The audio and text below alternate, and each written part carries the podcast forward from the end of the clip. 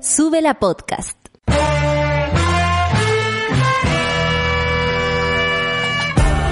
Cuando despiertas en otra sintonía, ves las cosas que otros no ven. Si a veces sientes que estás viviendo en Mordor, o como diría mi abuelita, te sientes como chancho en misa, este es tu lugar.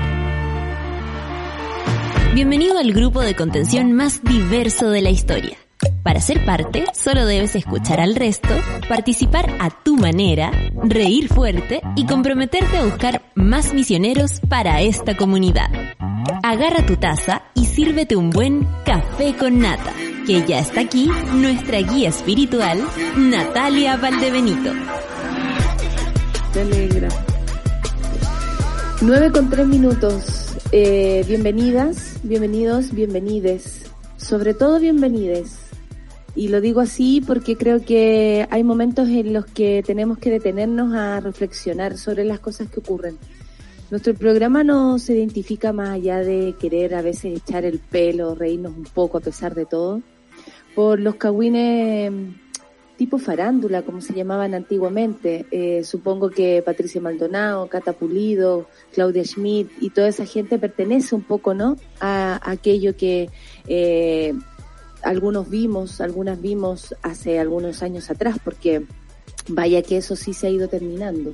Más allá de decir lo bueno o malo que se haga o lo bueno o malo que a usted le parezca. Hoy quisiera tomarme el micrófono y siempre lo agradezco a mi querida radio a mis queridos compañeros que me, que me dejan hacerlo, básicamente para levantar la voz respecto a la transfobia. En este programa hemos tenido incluso dificultades por este motivo. Y digo dificultades porque a veces no sabemos cómo lidiar con la violencia que acarrea la transfobia.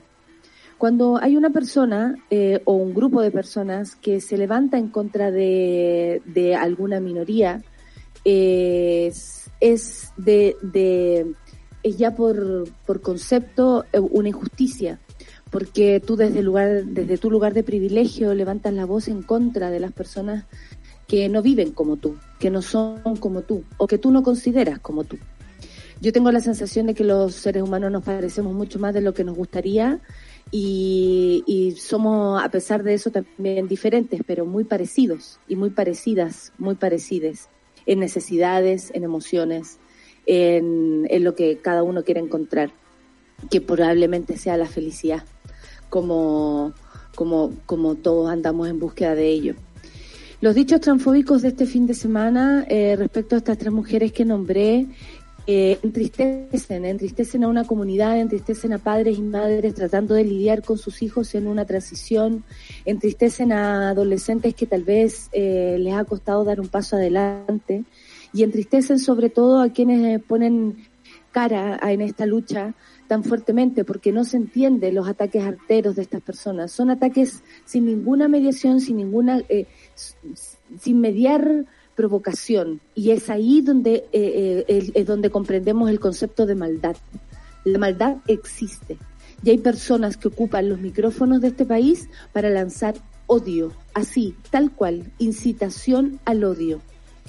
No entiendo cómo las personas además tienen una fijación por los genitales de la gente, no lo comprendo. Sé que responde a un montón de taras, me imagino, traumas, eh, fijaciones, que yo por lo menos no puedo comprender y me encantaría comprender si hay alguien que me tiene que decir algo al respecto que lo haga. Desde mi, desde mi punto de vista el feminismo no, no tiene sentido sin mis amigas trans, sin mis amigas trans, sin mis amigos trans. No tiene sentido. Y desde ese punto es que donde yo me paro y levanto la voz y alzo la voz y presto la cara por quienes hoy prefieren no hacerlo, con justa razón. Eh, desde mi parte condeno absolutamente los dichos transfóbicos de estas personas, pero también de cualquiera, de todos aquellos que no quieren abrir su mente ni su corazón a un nuevo mundo que nos plantea la libertad del cuerpo, del género y de sentir. Eh, levanto mi voz también para defender a cada una de esas personas que hoy día se siente un poco más podrido por nacer o sentir o ser en este mundo. Levanto mi voz también y presto mi cara por quienes hoy día eh, no pueden con libertad hacerlo, porque se sienten amedrentados, por quienes eh, eh, dan vuelta el discurso incluso y son catalogados por sí mismos como las víctimas, cuando son las víctimas quienes reciben sus improperios, sus faltas de respeto, su ignorancia. Basta, basta. Así como hace algunos días atrás dijimos que estamos hartas como mujeres de todo lo que hoy día ocurre, estamos hartos, hartas y artes también de, la transfobia que hoy día nos, eh, que hoy día nos, nos convoca. ¿Cómo se sentirán aquellas TERF de parecerse a Patricia Maldonado? No lo tengo claro, pero sí, son lo mismo. Y, es ahí donde yo le hago la invitación a las mujeres, sobre todo, a ser, a ser, eh, a ser unificadoras. Y no lo digo por el hecho de ser cuidadoras, porque yo al menos no me siento identificada con aquello. Solamente lo digo por la capacidad que tenemos de abrir nuestro corazón a pensar un poco más en amplio y en otras personas que, que, que no somos nosotros. No porque no me duele a mí, no porque no me toque a mí, yo no me voy a involucrar. Eh, ya pasó el momento de pasar de largo por estas cosas. Esto no es publicidad gratis para nadie. Esto es solamente levantar la voz por quienes hoy día no lo pueden ni lo quieren hacer porque no merecen tanto odio. Ustedes no son las víctimas lo son quienes han sido discriminados, discriminadas y discriminadas durante todo este tiempo y durante todo lo que es nacer en un país como este, cerrado, que no avanza, que no quiere avanzar, que no quiere tomar el, punto inicial para abrir, eh, abrirnos a todas las formas de vida que puedan existir. Por mi parte, y en Sube la Radio, y aquí es donde yo también puedo agarrar la palabra de mis compañeros, eh, la transfobia no tiene ningún lugar y no lo va a tener y por nuestras compañeras, compañeros y compañeras, seremos fuertes para resistir lo que venga, porque por ustedes, amigues, lo haremos. Viva la libertad de todas las personas que desean y quieren vivir en libertad. La felicidad no es solamente para algunas, no solamente para algunos, no solamente para quienes han decidido vivir de manera conservadora o absolutamente tradicional. La libertad y la felicidad es para todas, todos y todes. Aquí, aquí condenamos la transfobia. Esto es Café con Nata en Sube la Radio. Ya perdí miedo ancestral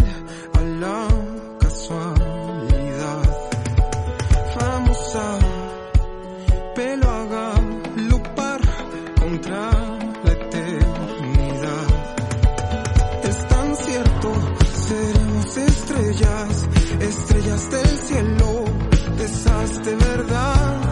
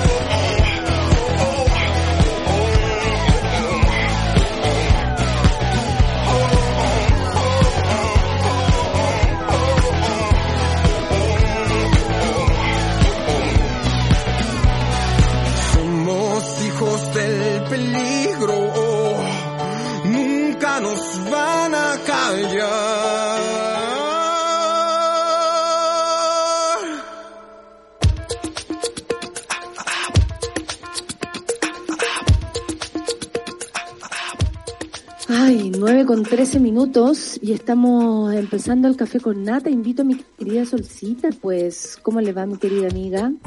Bien, ya te amiga. Amiga. Oye, voy a ir rapidito con Santiago 18 grados despejado, Arica 16 despejado, variando nublado, La Serena 17 grados despejado con vientos entre 25 y 40 kilómetros por hora, Rancagua 16 grados despejado, Chillán 11 grados despejado con vientos también entre 25 y 40 kilómetros por hora, Valdivia nublado, obvio.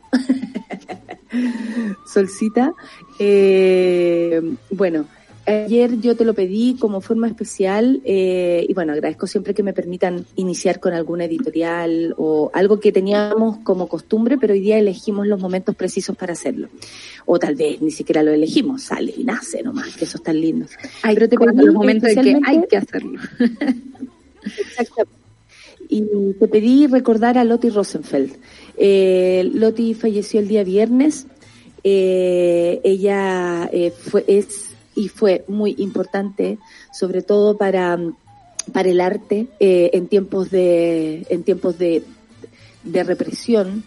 Aquí dice, valiente y rebelde frente al poder, falleció una de las figuras decisivas de la escena de avanzada, sin recibir nunca el Premio Nacional de Artes Visuales que se pidió muchísimo en su nombre. El año pasado yo lo recuerdo de la campaña. A pesar de ser una de las creadoras de la imperdecedera consigna no más. Llenó Santiago de cruces blancas y nunca pidió permiso, porque para pedir y exigir derechos, amigues, no hay que pedir permiso. Un gesto valiente que transformó una ciudad sitiada por la dictadura en soporte de acciones de artes críticas frente a la muerte y la represión.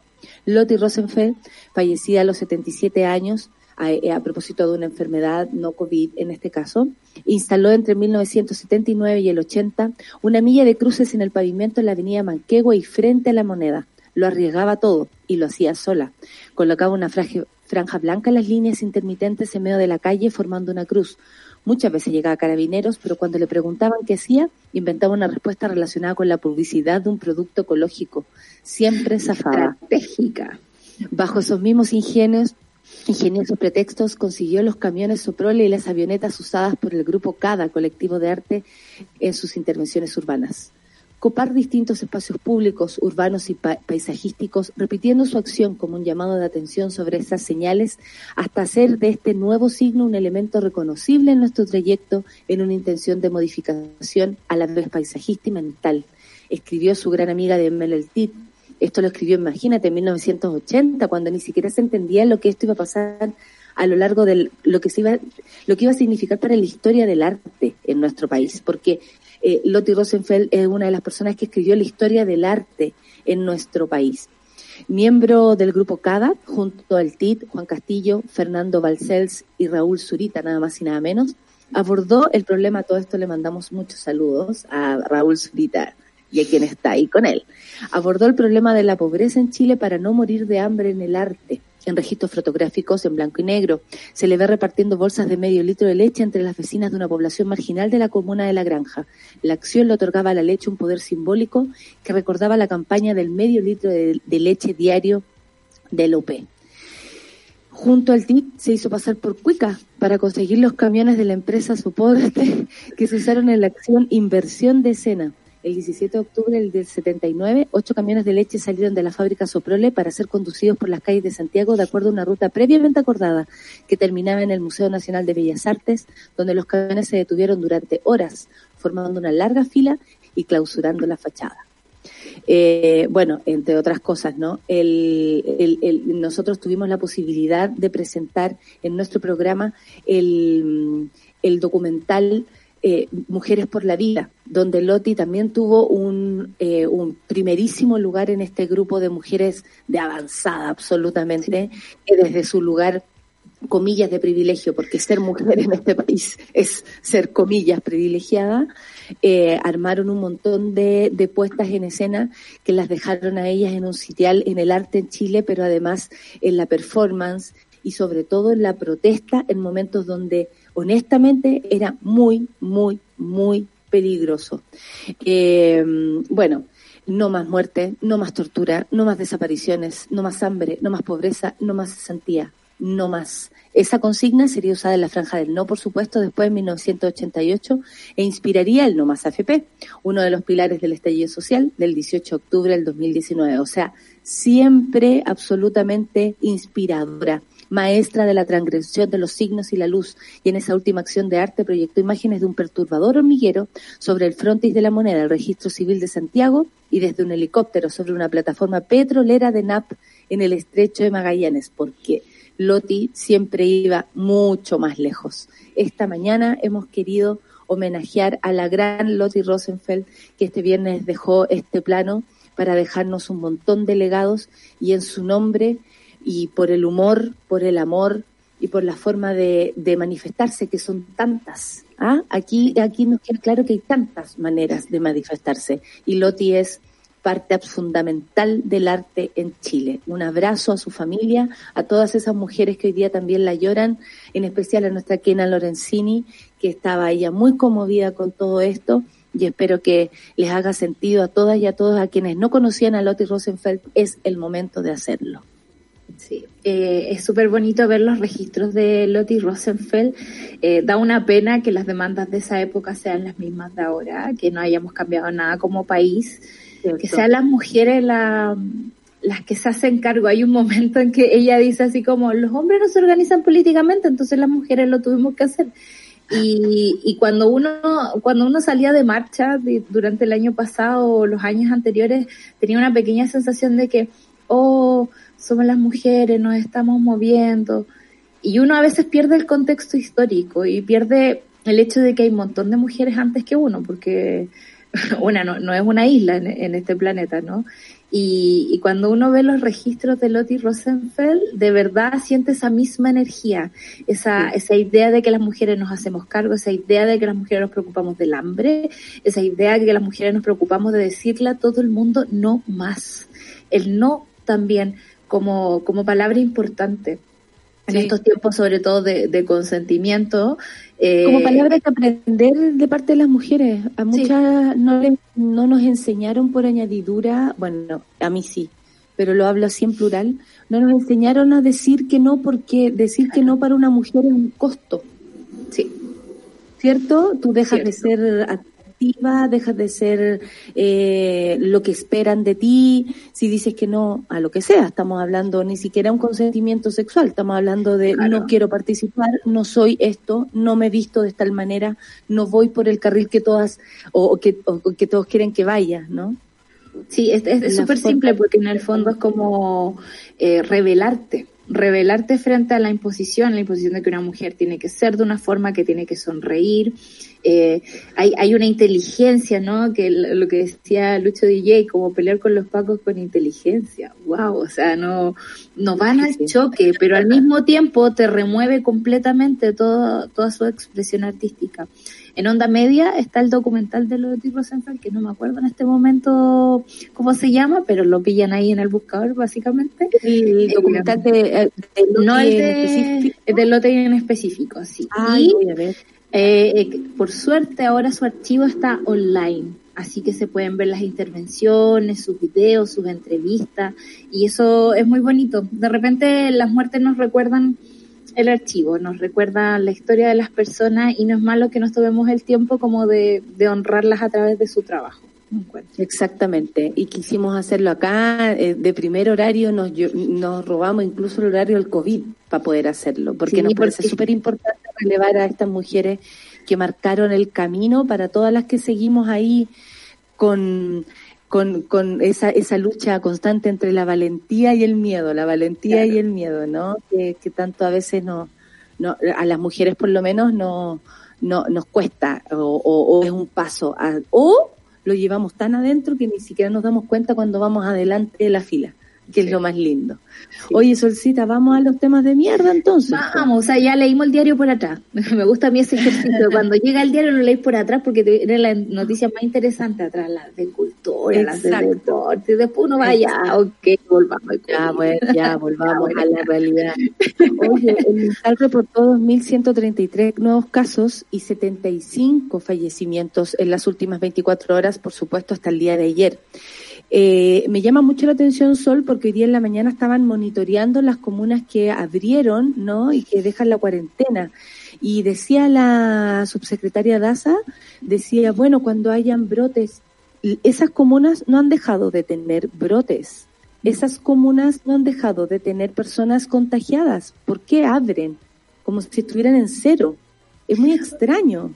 O sea, siempre hemos sabido que el criterio en Chile tienden a sopesarse siempre con lo económico, ¿no? No voy a decir directamente aquí se piensa en plata, pero, pero sí, se piensa en plata. Eh, los criterios OMS, los criterios médicos, los criterios científicos siempre han estado como atrasaditos y es como cumplo con tener una mesa social que me diga cosas, pero al final tomo las decisiones yo.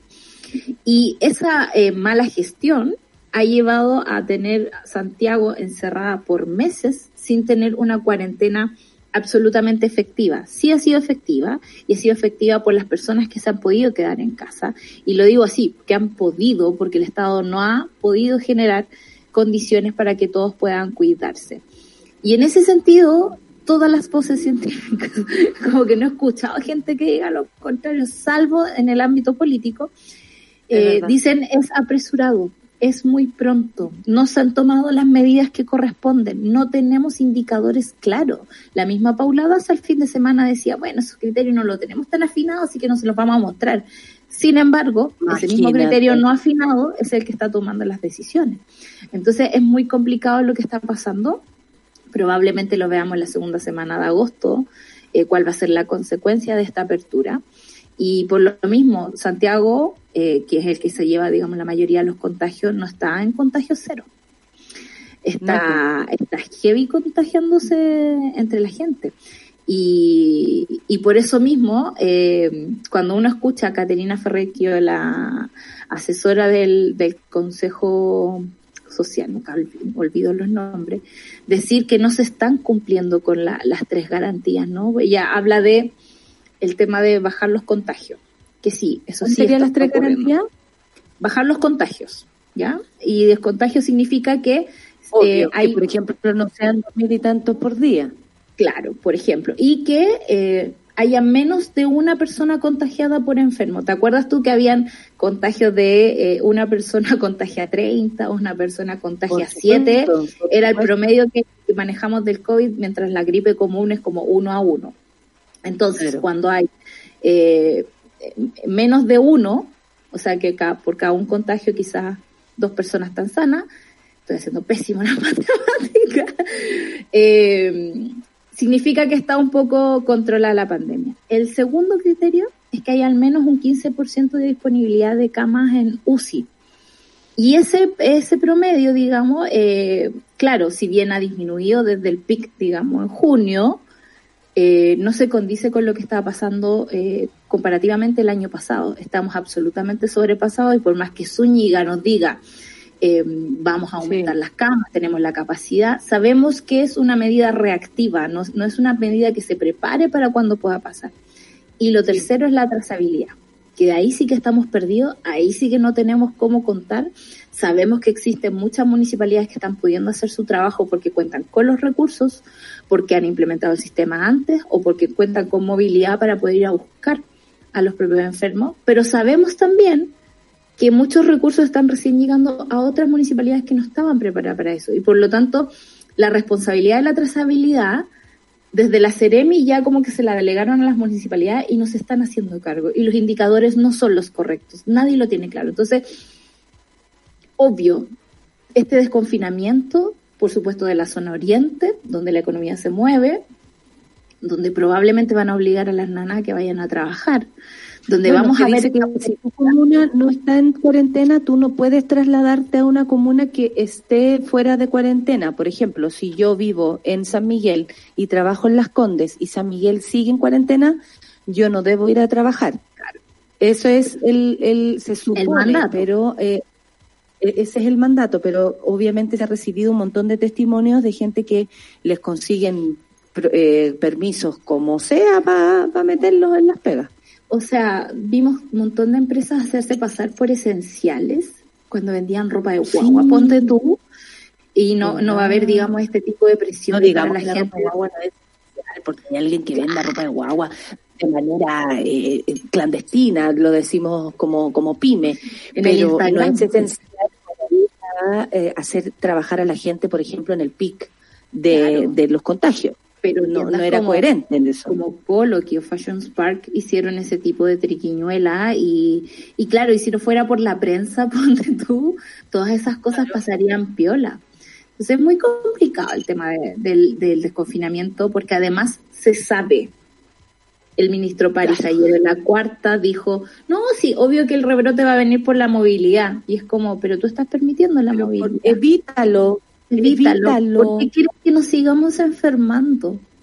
Y yo entiendo que una, una pandemia es algo que no puedes controlar, que es algo que llega a tu país y jodiste, tenés que hacerte cargo. Pero hazte cargo, no te sientes a mirar. Por algo Bolsonaro en este momento está haciendo, eh, le están poniendo demandas por crímenes contra la humanidad, por la forma en que ha manejado la pandemia. Y así van pasando los días y la gente se sigue. Y así claro que sí. Bueno, ni siquiera, por ejemplo, se tiene un dato como que, no sé, la ocupabilidad de los hospitales y clínicas sea de verdad muy inferior a lo que se vivió antes. Eso sigue siendo altísimo. Se siguen usando otras dependencias de los hospitales. Todos han tenido que adaptar, las clínicas también, al atenderte, por ejemplo, a personas que no van por emergencia COVID, atenderte. Pues, se nota que los hospitales están y las clínicas están absolutamente tomadas por este tema. Si, por ejemplo, ayer lo hablábamos, podría ser un buen indicador el que hubiesen menos camas ocupadas. Pudiese eh, ser un buen indicador el descongestionamiento de la, del servicio público eh, respecto a la salud primaria, respecto a, ya, eso no está pasando. Entonces, estamos en la misma situación en la que si nos enfermamos, tal vez tengamos dificultades para recibir atención inmediata. Y ahí es donde nosotros hacemos caer el peso de la responsabilidad en las decisiones que está tomando el gobierno, porque no hay forma de contener si es que hay un rebrote, no hay forma de contener si es que hay un exceso otra vez de contagiados, de contagiades y de personas que necesitan, por ejemplo, hacer su PCR, que eso también es importante porque tampoco está así como la facilidad para hacerlo, para todos, digamos, ¿no? Eh, puedes acceder si tienes dinero y aún así se van a demorar en entregarte el resultado, lo cual puede provocar que tú andes por ahí contagiando si no tienes síntomas. O si no tienes síntomas y no hay trazabilidad, probablemente seas un ente contagiante y no sepas siquiera que lo tienes, que por lo demás no es tu culpa. Eh, eh, uno tiene que saber dónde anduvo metido, pero si eres, eres asintomático es un poco complicado también. No sé, como ha tomado en cuenta el tema de los asintomáticos, como lo encontramos por casualidad, no es parte de la estrategia, no es parte. Sí, y además siento, Sol, que, pucha, aquí yo me hago cargo de lo que voy a decir, pero que nos están mintiendo. Y eso me parece grave, porque no son buenos los números, no son buenas las, la- las noticias como para poder desconfinar. Como tú dijiste en- al principio, esto es solamente con criterio de económico. Y yo entiendo que hay mucha gente que espera volver a trabajar precisamente para, para reflotar su propia billetera. ¿Cómo no? Hemos, todos hemos perdido durante todo este tiempo un montón de trabajo, un montón de, de, recursos, lo digo a manera personal también, pero uno tiene que entender también, y yo lo digo desde el privilegio, por supuesto, eh, y ahí voy a ser súper eh, franca, porque sé que no todos tienen las, las condiciones para quedarse en casa ni para hacer su trabajo desde casa. Hay mucha gente que necesita salir a trabajar, y eso yo lo entiendo. Por lo mismo, por favor, cuídense en caso de tener que hacerlo. Cuídense, eh, sigan con el lavado de manos excesivo, sigan con las eh, mascarillas, si pueden más de una, pónganle más de una. Sigan teniendo conciencia de no tocar las superficies por si llegaran a, estar por ahí el bicho. Sigan con la- el distanciamiento social. No descansen en lo que dice el gobierno, porque por supuesto que tenemos que ser conscientes que ahí hay una visión económica que nosotros, desde nuestro lugar, no podemos manejar, más allá de que necesitemos salir a trabajar. Si usted necesita salir a trabajar, mona mono, te entendemos muchísimo. Sabemos que a lo mejor quisieras quedarte en tu casa, pero sí debes y tienes que y tienes que hacerlo porque así es la vida en este país, lamentablemente, por favor, no pierdan el, el sentido de lo que está pasando. Si usted sale a la calle, lávese las manos con insistencia, cúbrase, eh, eh, eh, distánciese de las personas. Si ve que un lugar está lleno, toma tu tiempo, sal con tiempo de la casa tal vez para todos esos trámites que tienes que hacer y que necesitan tu espacio. De pronto te vas a demorar más, vas a tener que tener paciencia y todo es por tu autocuidado. Nosotros tenemos que cuidarnos solitos porque aquí no hay un Estado que te cuide, lamentablemente, ni por allá ni por acá, porque al momento de ir tal vez a buscar ayuda a un centro asistencial, va a, haber, va a estar ocupado porque obviamente hay mucha más gente que tú en la misma situación. Así es. Queríamos dejarlo súper claro porque no queremos eh, tampoco injustos y decir como Tonka en el comercial, quédate en casa, es súper fácil. No, sabemos que no es fácil. Sabemos que no es fácil. Oye, Solcita, eh, Sal decretó también cuarentena total. Imagínate, están desconfinando algunas cosas como dando buenas noticias. Y por otro lado tenemos en cuarentena total a la comuna de La Serena, Coquimbo y Puerto Montt. No es menor la cosa. El Ministerio de Salud entregó un nuevo reporte diario ayer eh, de lo que estamos hablando eh, en este minuto y el panorama general indica que pese a la leve mejoría que han presentado algunas comunas, imagínate, hasta los mismos titulares se contradicen. Eh, otras están empeorando las cifras, como en el caso de las ciudades de Coquimbo, La Serena y Puerto Montt, que ya nos había dicho la Luisa y nosotros le creemos toda la Luisa y a la Clau, todo. Así que lo teníamos súper claro por ese lado. Puerto Montt, para mí por lo menos me sorprende, que entrarán al paso de la cuarentena 1 desde el miércoles 29 de julio, es decir, desde mañana, que no les digo el programa que tenemos porque mejor, Mejor, porque mejor no les digo.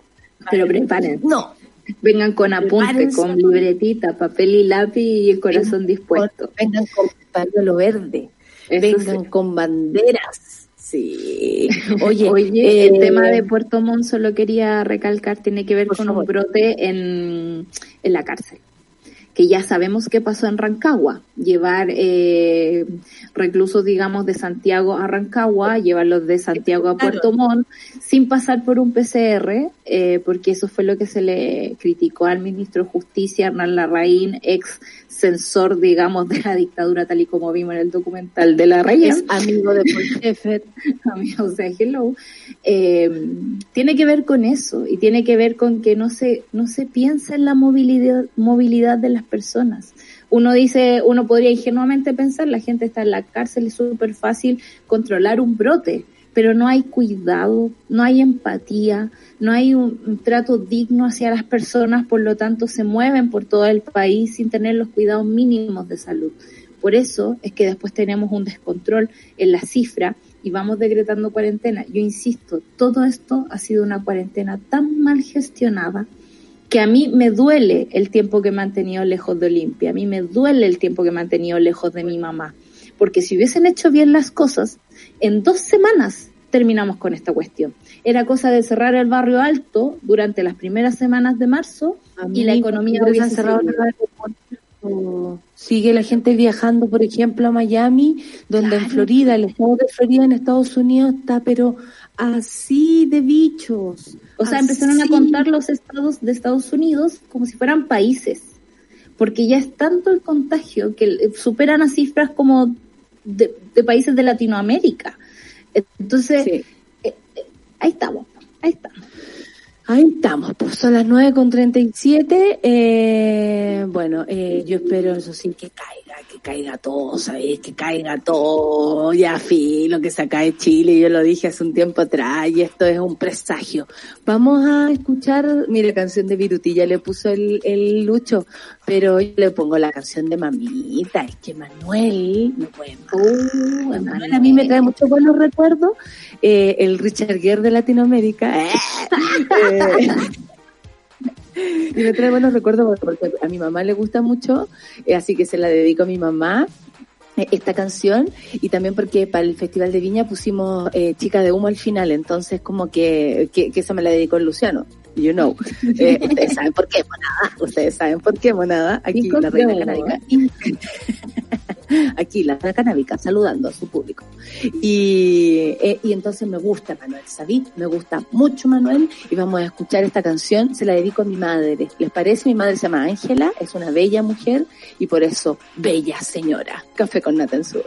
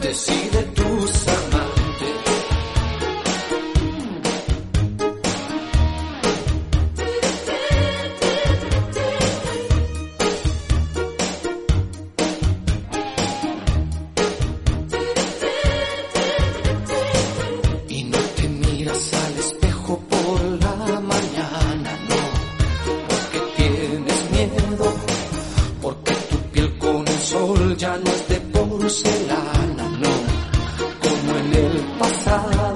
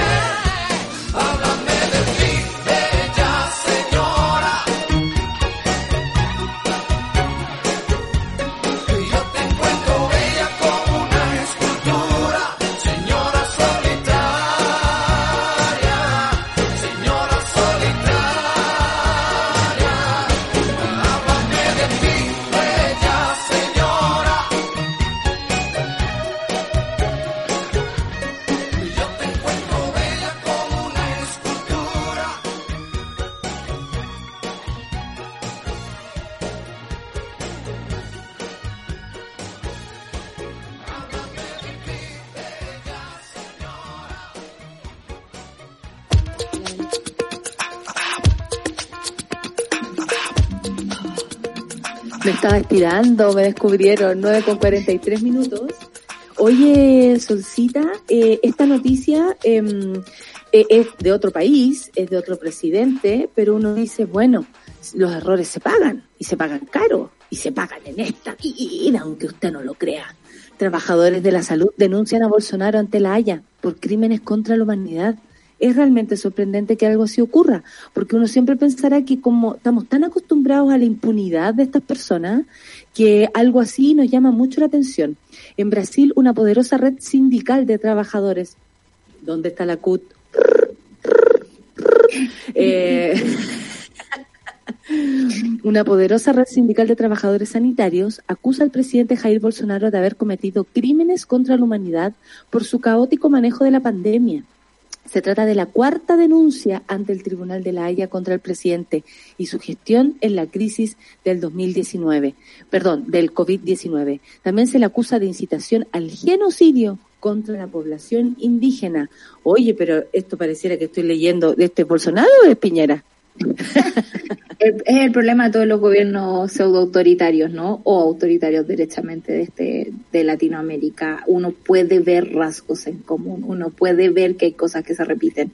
Y el sin respeto va por todas partes, ¿eh? o sea, mm. hay un, un desprecio por la vida humana, tan providas que son para ciertas cosas o para ciertos fetos, pero no son provida, por ejemplo, para cuidar a la población indígena de los países o para cuidar a los mismos trabajadores de la salud eh, es súper es súper común en la región y por lo tanto estas iniciativas ¿no? Eh, de, acusar a, tribunales internacionales a mí me parecen interesantes porque porque sí, sabéis que hacerse los locos frente a una pandemia eh, no puede salir tan, tan no pueden salir así tan impunes del asunto. No, no, no, no, y las cosas van a cambiar. Trump se va a ir de pata en la raja, Bolsonaro se le va a caer su tiempo y a Piñera también.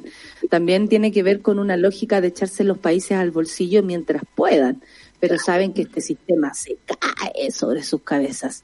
Marcio Monzane, secretario regional de los profesionales de la salud UNI Américas, una de las organizaciones que presentó la denuncia, explica que el presidente Bolsonaro está en campaña permanente contra las medidas de aislamiento social, de protección y de apoyo a los más vulnerables. Intentó más de una vez impedir el despliegue de ayudas de emergencia para los trabajadores que perdieron su empleo la queja ante la Haya subraya que desde hace cuatro meses el mandatario brasileño aboga por retomar las actividades, no renuncia a actos multitudinarios y promueve la hidroxicloroquina a pesar de las recomendaciones científicas.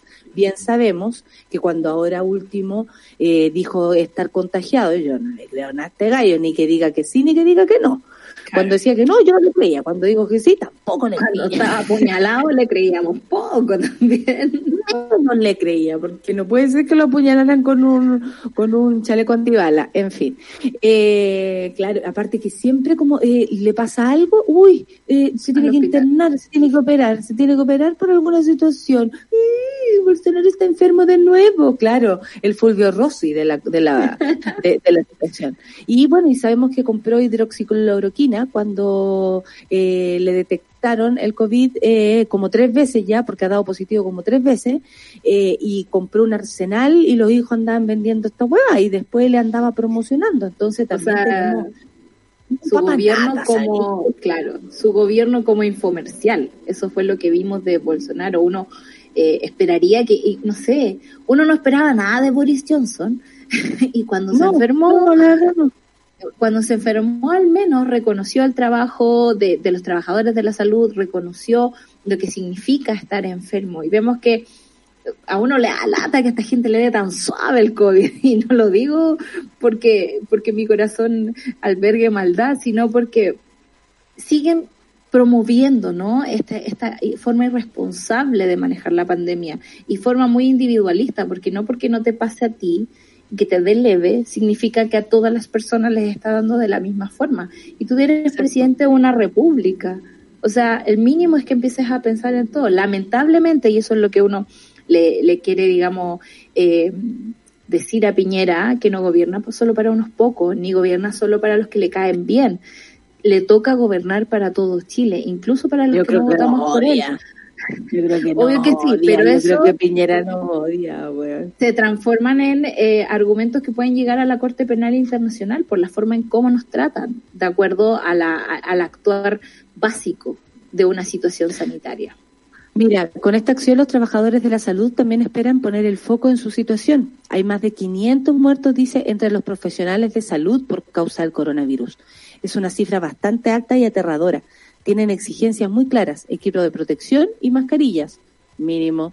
Esto prosigue Marcio Monzane. Por último, los autores de la queja señalan que tras la dimisión de dos ministros de salud, que bien sabemos que también ese ha sido otro problema político que ha tenido Bolsonaro, sacar a los ministros de salud porque lo contradicen simplemente, Claro. son ahora los militares quienes ocupan los principales puestos de este ministerio, sin tener además ninguna experiencia en el ámbito.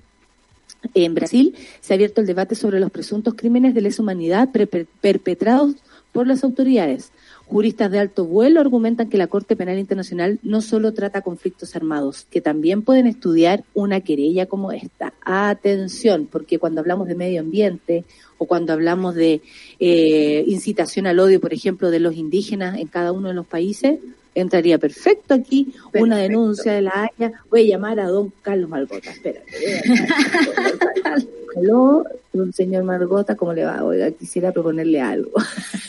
Y recordemos que cada vez que alguien ingresa una denuncia a la Haya no significa que esté admisible al mismo tiempo. Hay un montón de pasos leguleyos que, que deben cumplirse, pero ya la acción es importante.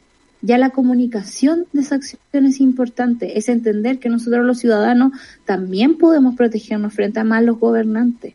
Creo que eso eh, deberíamos tenerlo un poquito claro viendo cómo se desarrollan las cosas acá en Chile, ¿no? Ayer estaban todos RN, la UDI, Evópoli peleándose por quién lo había hecho más mal en la, en la Araucanía, cuando no solucionan el problema y tenemos un montón de presos políticos mapuche en huelga de hambre en este momento. Y ese no es el tema. El tema es quién lo hizo mejor, quién lo hizo peor. ¿Cuántos UDIs hay? ¿Cuántos Evópolis hay? Eh, ¿Quién se va a quedar en el gabinete? ¿Quién no se queda en el gabinete? Que se da vuelta como. Bergoglio y se pone rechazo, ahora rechazo. Exacto. Ahora, ahora, ay, ahora no, es que voy a votar rechazo. O sea, uno esperaba de, de, de Evópolis que fueran al menos una fuerza nueva, distinta a lo que hay, pero uno sabe que al parecer el gen de la dictadura se demora como seis generaciones en pasar, porque así como vamos, Sí, están pasados fusil los hueones, están Es pasados a fusil. sí, es muy absolutamente. terrible. Oye, a propósito de eso, hay que cambiar tantas cosas, ustedes saben, sube la prueba. Sin actos de campaña masivos, con un lápiz propio y caseta sin cortina, el protocolo sanitario del CERVER para el plebiscito. Ayer le preguntaban al ministro París que, cuál era su aporte respecto al plebiscito y a la posibilidad de, de, de, de- esto, ¿no? De, Claro, provocarse, porque como uno dice, el rebrote, a ver, si ahora liberan todas las comunas para finales de agosto, probablemente estemos todos hasta el pico, septiembre, o sea, o sea, lo que quieren es evitar el plebiscito. Eso es lo que uno piensa. Ah, las mal pensadas como una. Yo no estoy diciendo que sube la piensa eso, yo estoy diciendo que yo pienso eso, que probablemente quieran contagiarnos a todos para que no podamos ir a votar. Pero el CERVEL es el, y como dijo el ministro Páez, es el que toma las decisiones. Entonces lo que están haciendo ahora es ver la cantidad de protocolos a seguir en el caso de tener que ir a votar. Por ejemplo, separarlo en dos días, llevar su propio lápiz, la caseta abierta, eh, supongo que abiertan, entrar así como a algo, ¿no? Como Claro. caseta abierta, que tú puedas estar como en una situación la como cortina, esa. pero tapadita, ¿cachai?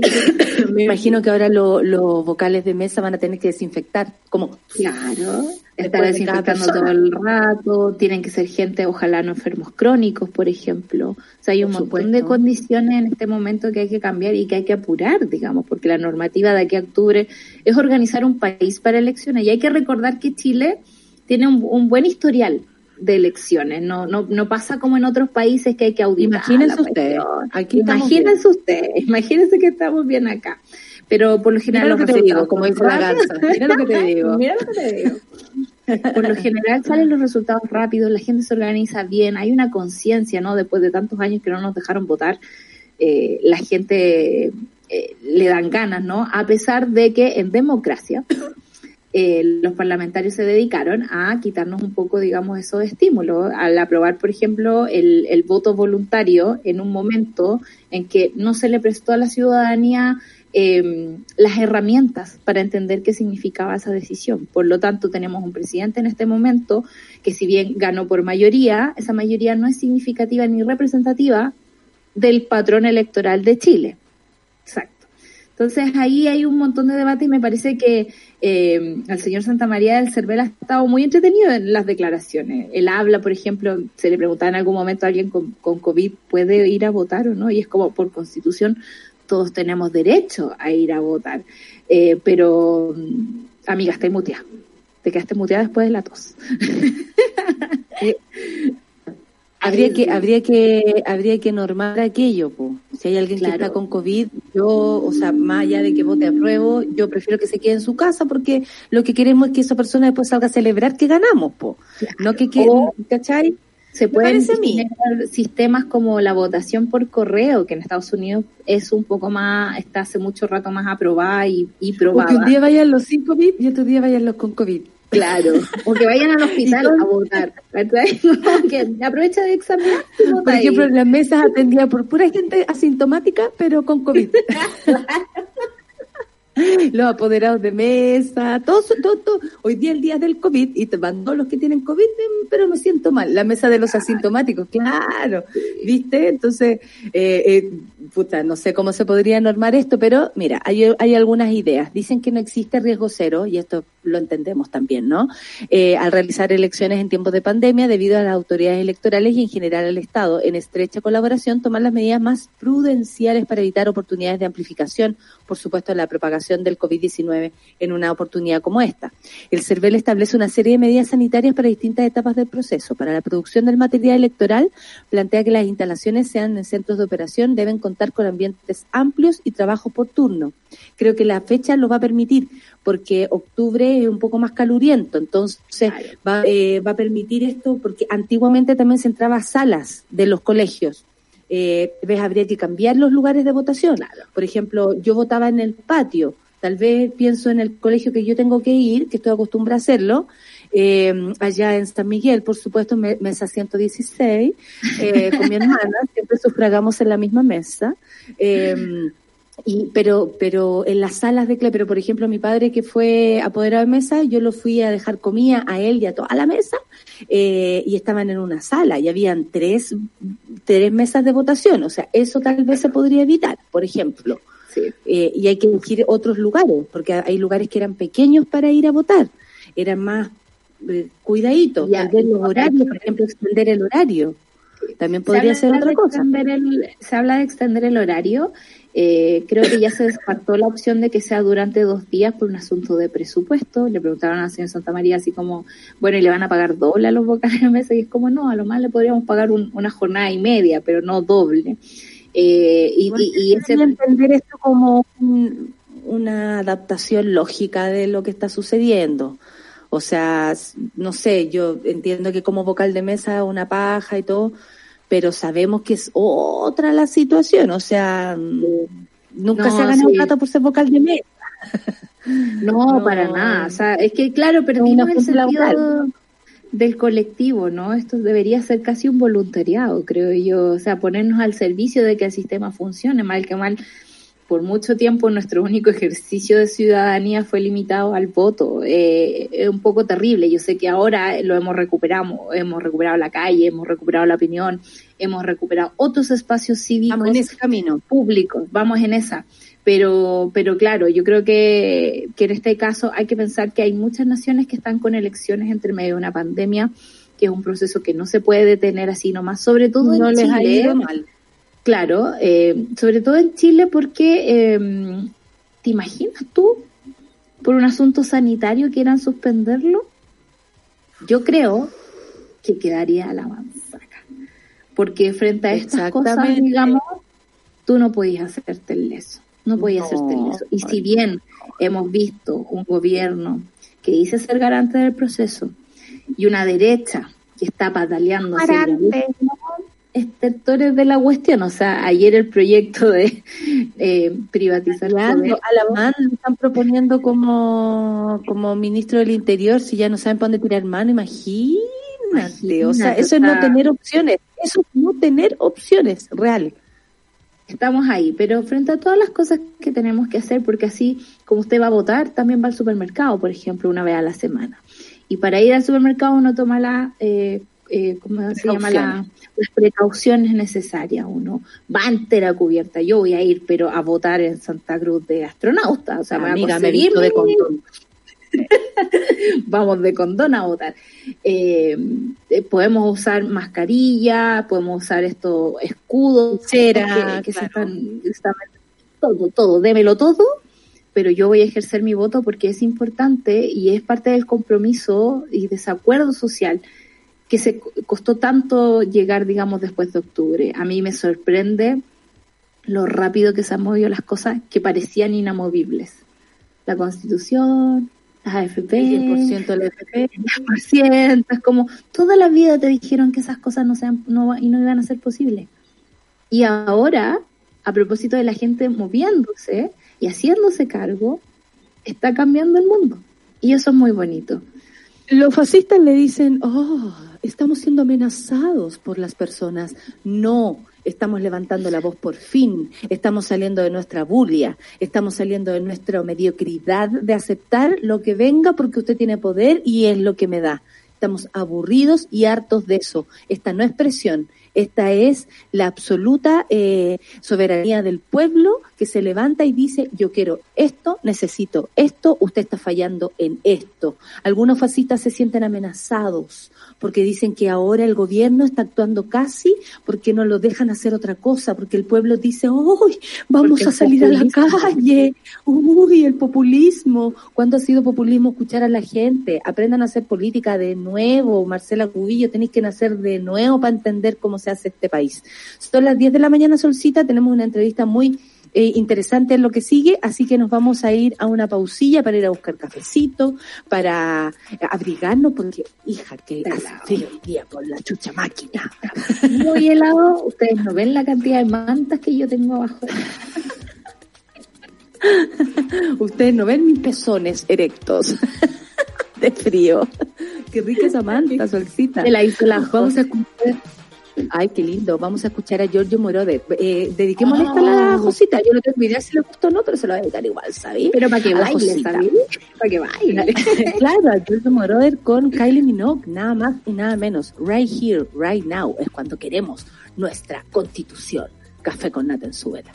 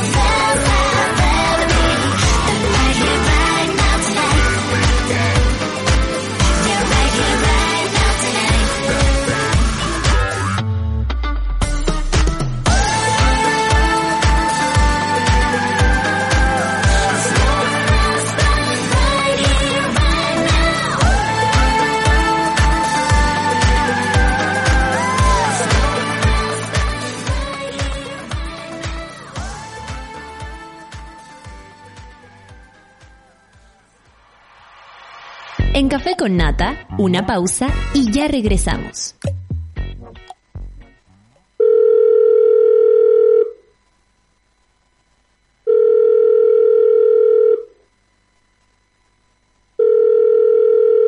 En la mayoría de los casos de abuso sexual durante la infancia, la víctima puede llegar a esperar hasta 20 años para atreverse a hablar.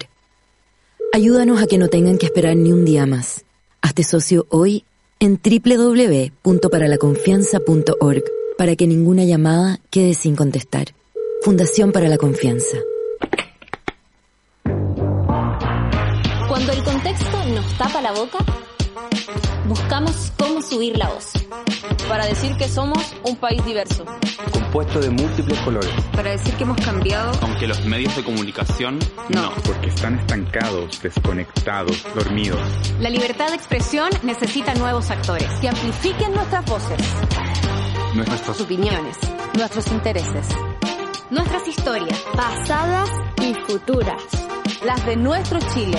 Un nuevo Chile. que desde hoy tiene un nuevo medio. Programas en vivo, podcasts, series, películas, noticias y la mejor música del mundo. Baja la app y sube la voz.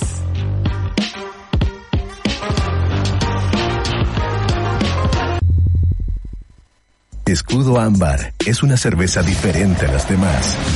Su cuerpo es robusto, con carácter. Tiene un color cobrizo que la hace distinta. Y malta caramelo para un sabor tostado único.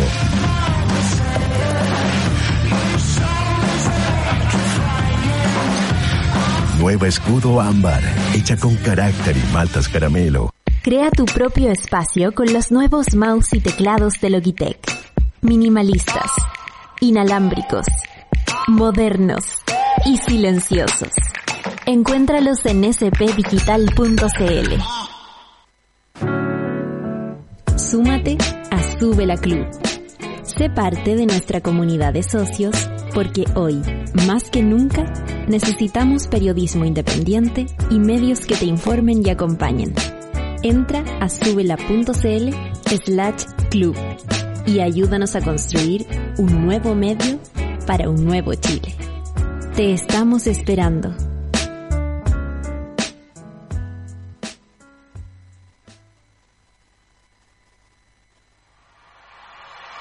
Ya estamos de vuelta en Café con Nata.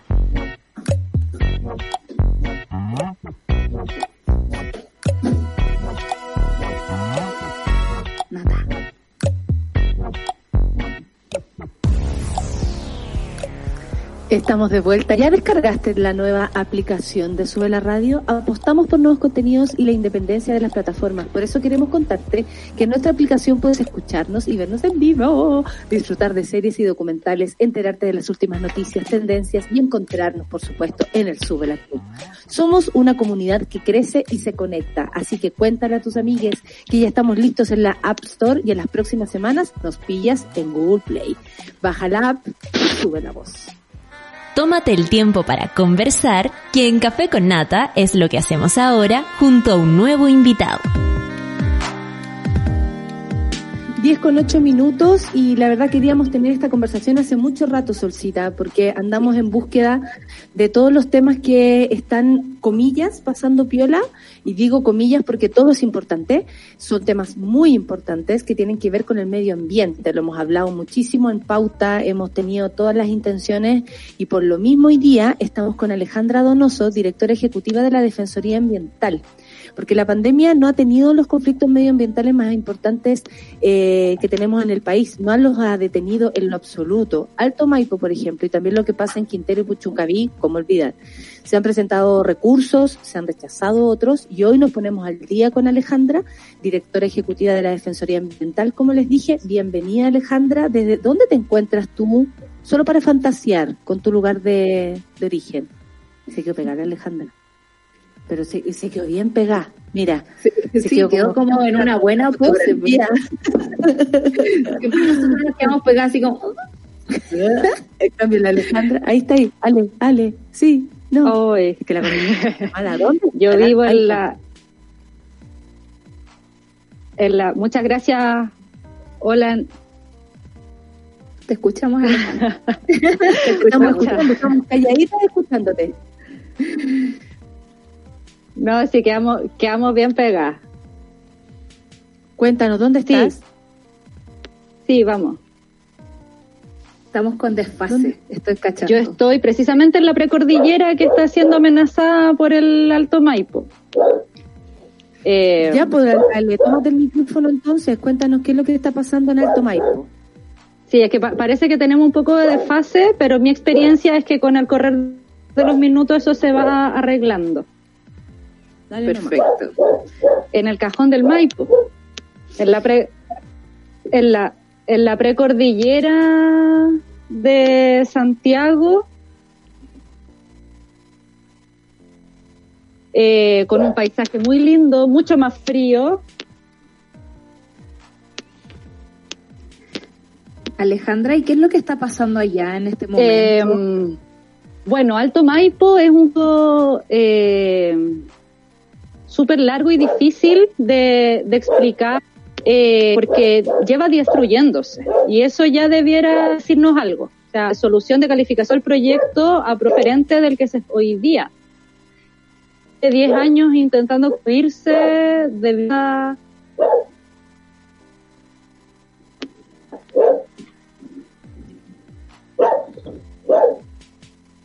que lleve el proyecto 10 años construyéndose de, es indicativo de que cuando lo evaluaron no consideraron todo lo que lo que había que evaluar y por ejemplo a medida hoy día que van rompiendo la roca, rompiendo la montaña, que van perforando la montaña para hacer sus túneles para luego río en esos túneles. No saben cómo se Chile, además hay superposición de las comunas, la información, los propios proyectos de eh, entonces no no hay información sobre cuáles van a ser, cuáles son los impactos efectivos reales en materias súper técnicas como, como la hidrogeología, por ejemplo. Entonces, este proyecto está hoy día siendo revisado. La variable hídrica se ha comportado de manera muy diferente a cómo el titular pensó que se iba a, a, comportar al inicio de la, de la evaluación. Pero también está eh, siendo revisado por la Superintendencia del Medio Ambiente, que es el órgano fiscalizador que tenemos en la institucionalidad ambiental, que con los escasos recursos que tiene, eh, hace la escasa pega que hace, eh, y a pesar de que le llueven cientos de denuncias en contra del proyecto por, la, por las infracciones a la resolución de calificación ambiental, lo que hizo la Superintendencia del Medio Ambiente fue aprobar un programa de cumplimiento que lo que hizo en verdad fue disminuir el estándar para facilitarle a Alto Maipo que pudiera cumplir. Pero por la vía de bajar los estándares, no por la vía de que Alto Maipo efectivamente cumpla con lo que, con lo que tiene que cumplir. Además, esos, esos impedimentos, o sea, ese programa de cumplimiento, además hoy día está siendo eh, infringido. Hoy día, en época de pandemia, se ve en, no, no, sé, la gente que conoce el cajón del Maipo sabe que es una pura calle, un, un, gran camino al volcán que está pero lleno de camiones de Alto Maipo, subiendo y bajando a todas las horas, más allá de lo que su RCA le permite, eh, generando un nivel de riesgo por contagios en los campamentos que tienen altísimo eh, con información que no tenemos al respecto. Los vecinos del Cajón del Maipo están sumamente preocupados por esa situación. Eh, y además, eh, bueno, en, términos técnicos, como para ser bien gráfica, una de las principales discusiones que se da en materia de agua es que Alto Maipo, cuando, cuando se presentó hace 11 años atrás, dijo que al perforar la roca, o sea, al, romper la montaña para hacer sus túneles, no iba a, perforar ningún acuífero, entonces no iba a haber filtración de agua. Y si es que iba, iba a haber muy poquita y, y establecieron unas piscinas para pa tratar, de tratamiento para esas aguas. 1, algo litros por segundo. Con el correr del tiempo eh, empezamos a ver que afloraban 20 litros por segundo, 60 litros por segundo, 100 litros por segundo, 150 litros por segundo. Y hoy día lo que están haciendo es pidiendo que les den autorización para tener unas piscinas que les permitan albergar los 900 litros por segundo que parece que están rompiendo. ¿Cómo afecta eh, que están extrayendo de la roca. Todo eso está siendo discutido, eh, el, el, específicamente en materia de glaciares, eso no fue evaluado, o sea, lo, lo, la, la, los mecanismos que se evaluaron para romper la montaña no evaluaron dentro de sus impactos eh, a los glaciares y eso fue lo que nos llevó a un recurso de protección. ¿Sí? Sí, era eh, que te quería preguntar sobre el desprendimiento de los glaciares. Al parecer en Chile no existe una normativa que los proteja. Me parece que tenemos harto desfase. Tenemos Pero bueno, le, le, les resumo que se presentó un recurso de protección por el tema de los glaciares y además el Tribunal Ambiental está revisando la legalidad de este programa de, de cumplimiento. Sí, po.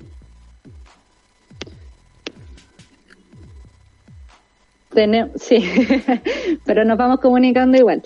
Eh, sí, pues en Chile, a pesar de que tenemos eh,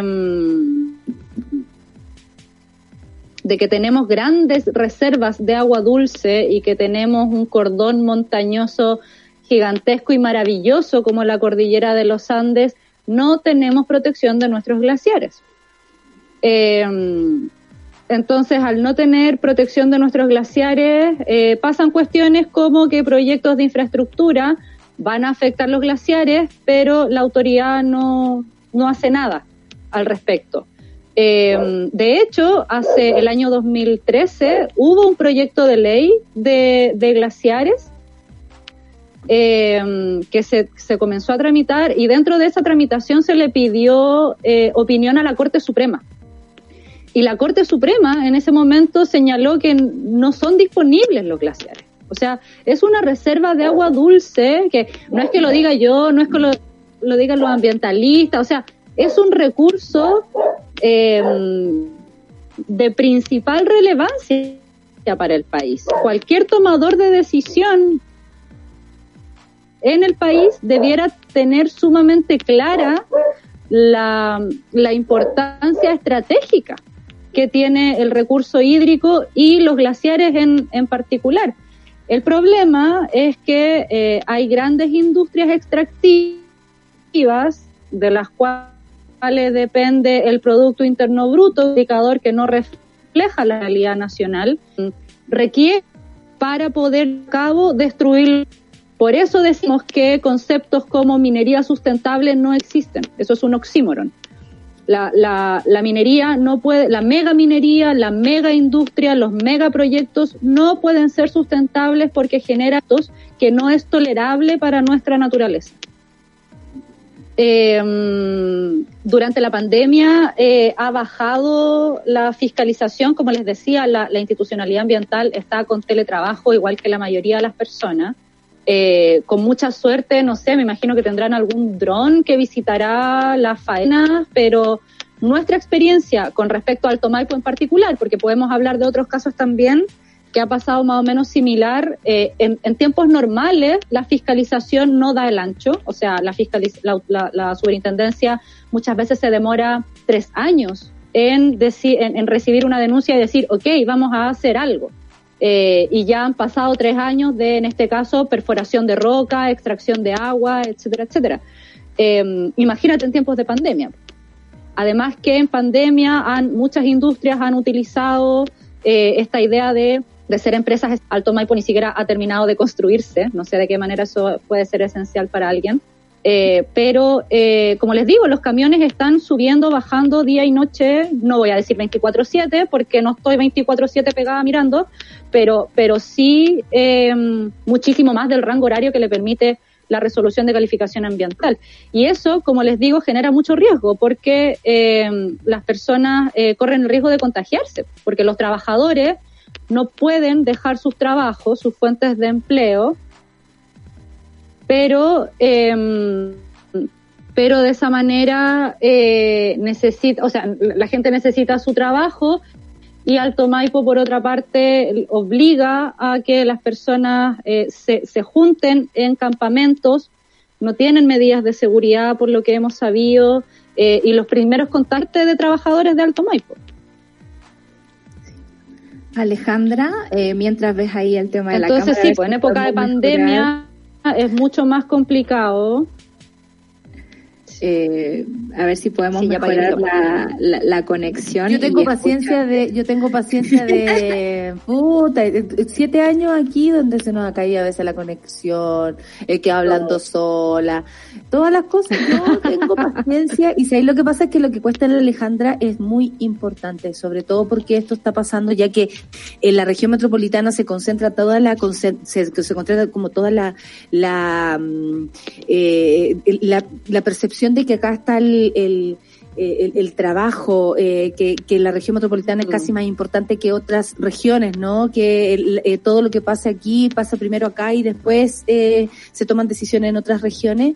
Es súper heavy que al mismo tiempo se haga tanto daño tanto daño a la región más importante como lo toma, no sé, el poder económico, por ejemplo, a, mm, a, al- eh, a- a la región metropolitana. ¿Por qué eh, se está haciendo esto? ¿Quiénes son los que están detrás de este proyecto, Alejandra? ¿Contra quién estamos aquí peleándonos el, el derecho a vivir en paz? Por ahí. el derecho a vivir en paz, el derecho a tomar agua. Porque lo que tú eh, dices, Nata, es súper, súper importante. La, el, el acuífero que, que está afectando Alto Maipo es el que alimenta de agua potable a la región metropolitana. Alto Maipo, al principio, eh, sufrió la oposición de Aguas Andinas, que es la empresa saneadora que tiene que abastecernos de agua potable porque la cantidad de derechos no, eh, no. Entonces, eh, Alto Maipo tenía la oposición de Aguas Andinas hasta que llegaron a un acuerdo eh, y ahora Aguas Andinas es parte de Alto Maipo. En los orígenes, Alto Maipo eh, es de AES Gener, de la transnacional estadounidense eh, cuya principal em- industria en el país es la termoeléctrica, contaminante, obsoleta en el caso de Quintero Puchuncaví. Acuérdense que eh, en un principio se apuntaban los dardos a, a Andrónico Luxi. Ahí se hizo famoso Andrónico Luxi. Eh, por Alto Maipo, hace 11 años atrás, o sea, famoso de, famoso ya era, pues, pero, pero connotado, digamos. Eh, y de hecho tú hubo que eh, hacer una, una modificación en la, en, la titularidad del proyecto y hoy día la empresa se llama Alto Maipo, Sociedad por Acciones. Pero los capitales son, son eso. Eh, existe esta particularidad eh, en materia energética en Chile, que sabemos que nuestra matriz energética durante eh, el primer gobierno de Bachelet y de ahí en adelante se, se carbonizó absolutamente.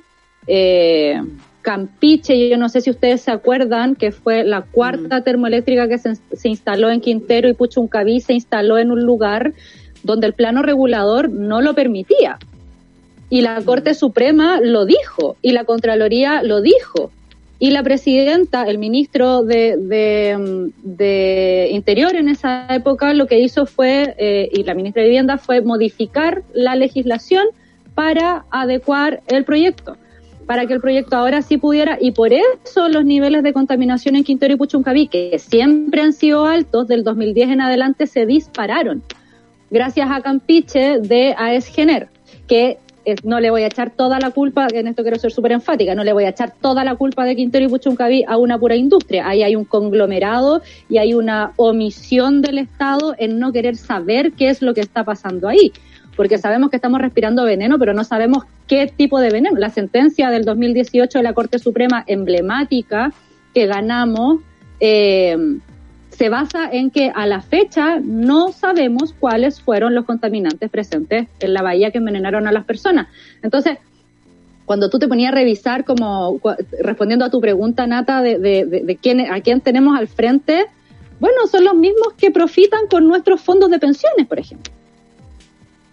Están los fondos. AESGENER recibe un montón de plata de nuestros fondos de pensiones y con esa plata invierten eh, destruyendo el, el, ecosistema. Porque no es que, no es tan solo que no quieran, porque les sale muy caro, internalizar sus externalidades negativas, sino que no pueden no tener externalidades negativas. Alto Maipo no se concibe sin romper la montaña y entubar el río. Es un proyecto como la carretera hídrica que no considera eh, las necesidades básicas o lo, los requerimientos básicos de nuestra naturaleza para poder eh, perpetuarla, sino que la utilizan como si fuera un despojo, un lugar desde donde sacar recursos.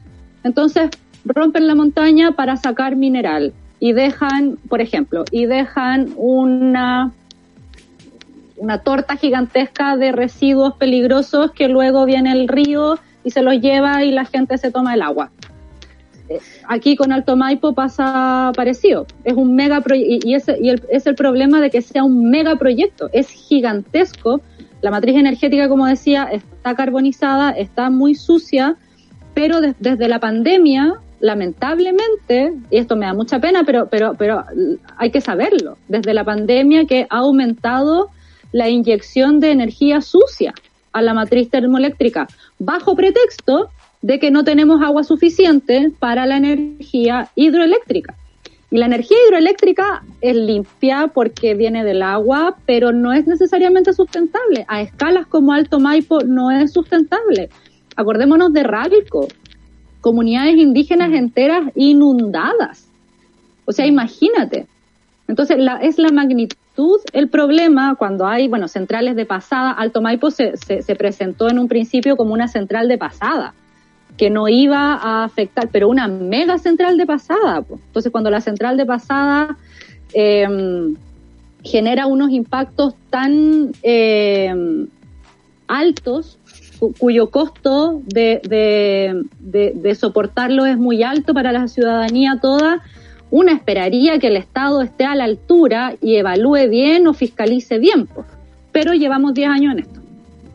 Alejandra, eh, hace poco algunos senadores presentaron un proyecto eh, contra el privilegio ambiental de ciertas empresas mm. en zonas de sacrificio. ¿Tú crees que ese proyecto eh, va a ver la luz? ¿O tenemos muchos años luz de distancia de tener una normativa ambiental que realmente nos proteja y estamos expuestos a todas estas empresas que en realidad profitan y, y, sacan nuestros recursos naturales como si el mundo se fuera a acabar? a mí me gusta pensar, me gusta creer y me gusta sentir que estamos en un momento social y político súper importante en el que podemos hacernos este tipo de preguntas con cierta esperanza. Hace un tiempo atrás, antes del estallido social, eh, era muchísimo más desesperanzadora esta, esta pelea por nuestros bienes comunes, por la defensa de nuestros bienes comunes.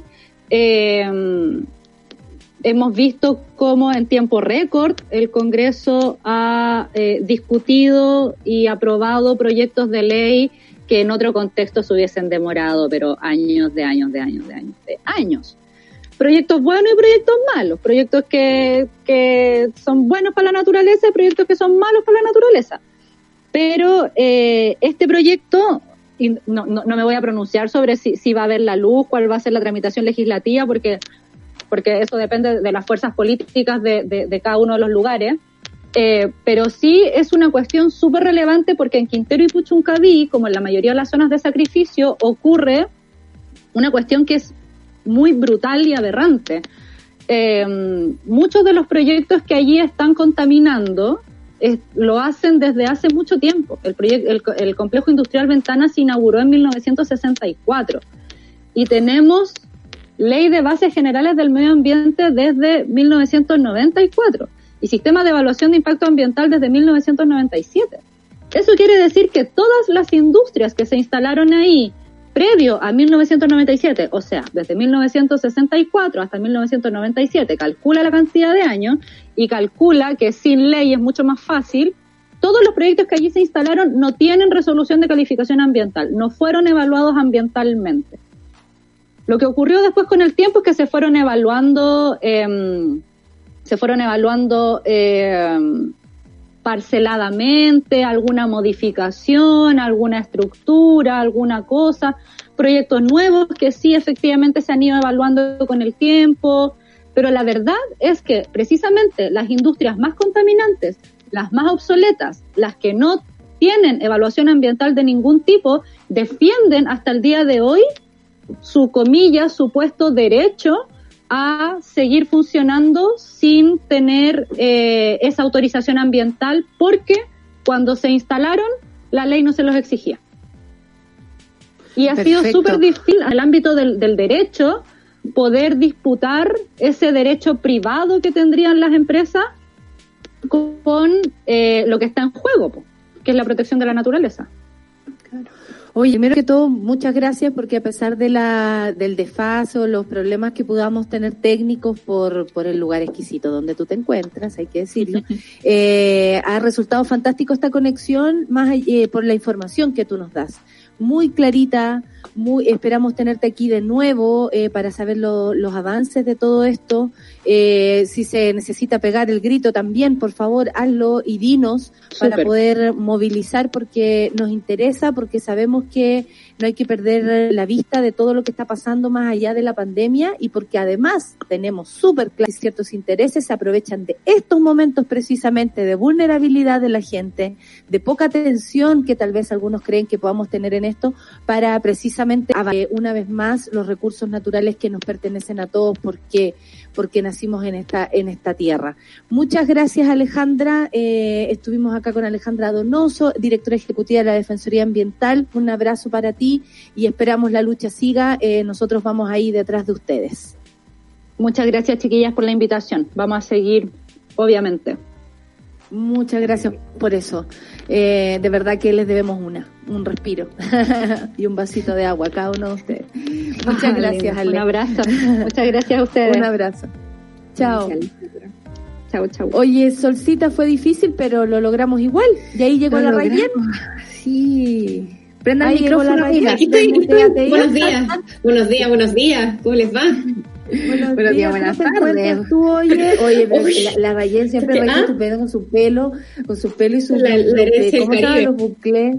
Claro, claro, que eso es lo que a ti te queda, mi amor, estar de punta en todas las mañanas. media de la mañana pero si esto no es gratis, no, mentira. Eh, Pero si es de las 7, tempranito.